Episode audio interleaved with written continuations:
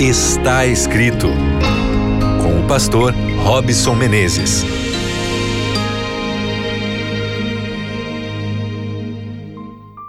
Olá, para você que está conectado aqui com o seu programa Está Escrito, você chegou no ponto mais gostoso do dia, não é mesmo?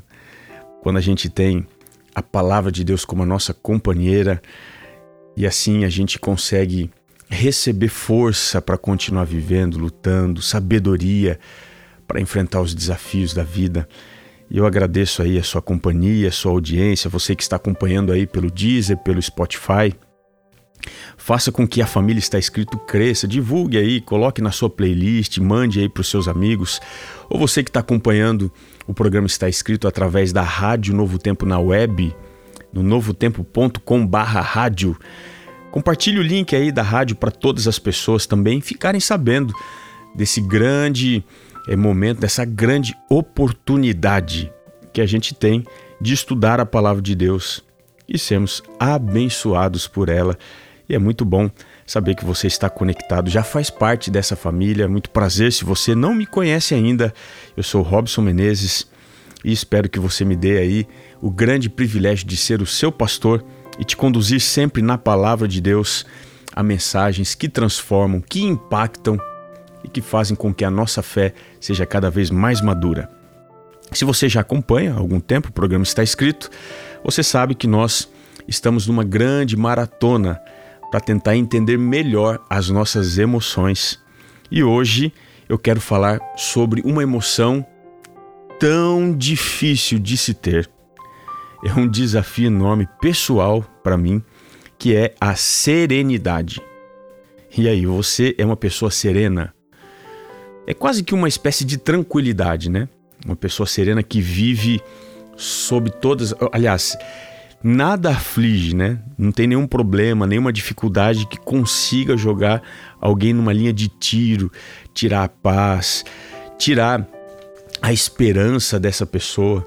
Enfim, se você não é, hoje eu queria te conduzir num texto da Bíblia que vai te desafiar imensamente, assim como me desafia a viver a serenidade, a buscar a serenidade, a pedir pela serenidade para que Deus me transforme de dentro para fora. Então vamos lá.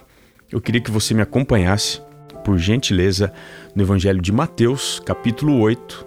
Eu quero ler com você do verso 23 ao 27. Diz assim o texto: Então, entrando ele no barco, seus discípulos o seguiram. E eis que sobreveio no mar uma grande tempestade, de sorte que o barco era varrido pelas ondas. Entretanto, Jesus dormia. Mas os discípulos vieram acordá-lo, clamando: Senhor, salva-nos, perecemos. Perguntou-lhes então Jesus: por que sois tímidos, homens de pequena fé? E levantando-se, repreendeu os ventos e o mar, e fez-se grande bonança. E maravilharam-se os homens, dizendo: Quem é este que até os ventos e o mar lhe obedecem? Eu queria ser uma mosquinha para estar nessa cena e ver o poder, a autoridade de Cristo censurando a natureza e fazendo com que o mar ou as águas se acalmassem. Que coisa extraordinária, não é mesmo? Mas antes da gente ir para o final da história, vamos falar sobre a serenidade. Veja, a serenidade é uma característica que define Jesus. Sempre as suas emoções, por mais que aflorassem em determinados momentos, elas sempre foram moldadas pela serenidade. Você encontra, por exemplo, Jesus na Bíblia chorando. Ele também chorou, como você chora. Jesus, ele fica irado, como você fica, eu também, ele ficava irado.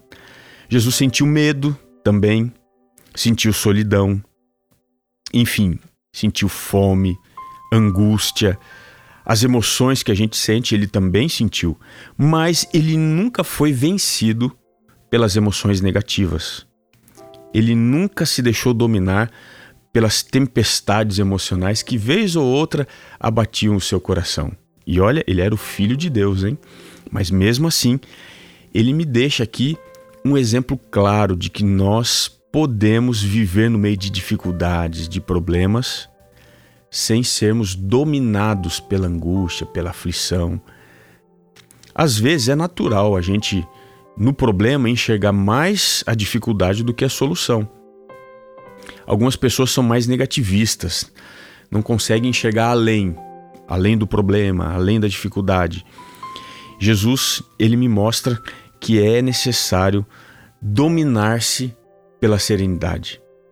E eu queria aqui mostrar para você que é possível, mesmo no meio de uma tempestade, enquanto o mar se agita, você descansar, dormir como Jesus. Então vamos olhar rapidamente o que foi que ele fez e o exemplo dele para nós, as lições, para que a gente entenda como não nos destemperarmos, como não nos angustiarmos mediante as dificuldades da vida. A primeira lição que eu entendo dessa história é: Jesus não era guiado pelo sentimento da maioria. No capítulo 8, verso 23, que nós lemos, diz que os discípulos o seguiram. Veja, aqueles homens embarcaram seguindo Jesus, mas eles não estavam imitando o seu exemplo, porque diante da morte, eles não seguiram a Cristo descansando, confiando. Então perceba que apesar da maioria ter razão em temer diante da, do próprio risco de perder a vida, ter razão em esbravejar por causa do descaso de determinadas pessoas ou circunstâncias ou problemas, nós devemos continuar seguindo a Jesus e não questionando. Eles seguiam a Jesus, mas em determinado momento questionaram a Cristo. A noção clara que eles tinham era que a tempestade era capaz de matar e destruir a todos ali, menos a Cristo. Porque no texto eles não disseram: Salve-se Jesus! Eles disseram: Salva-nos, Senhor! Nós estamos perecendo. Então observe que a serenidade ela não é democrática. O que isso significa? Ela não segue a temperatura da maioria. Então, se muitos estão desesperados, confie, Jesus está ao seu lado. Segunda lição: Jesus não era guiado pelas dificuldades.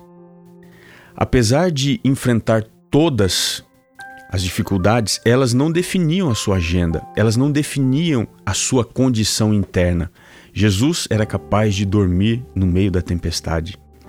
Porque a serenidade, ela não é estática, ou seja, ela nos ajuda a enfrentar turbulências, mas em paz. Terceira lição: Jesus era guiado pela fé. A serenidade se constrói atrelada à fé, ou seja, a timidez que os discípulos manifestaram não era comportamental, de temperamento, mas de atitude, porque a serenidade não é oscilante, nos bastidores da nossa existência, nós desenvolvemos a nossa estrutura que nos mantém em pé no meio das dificuldades. A serenidade, não se esqueça, não se forma na ocasião da tempestade, mas no transcurso da vida.